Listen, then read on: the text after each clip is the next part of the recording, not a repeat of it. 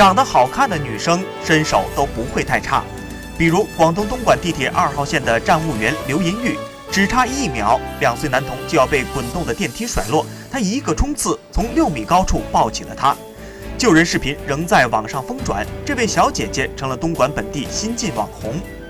二十五岁的刘银玉走红了，电话和采访分叠而至。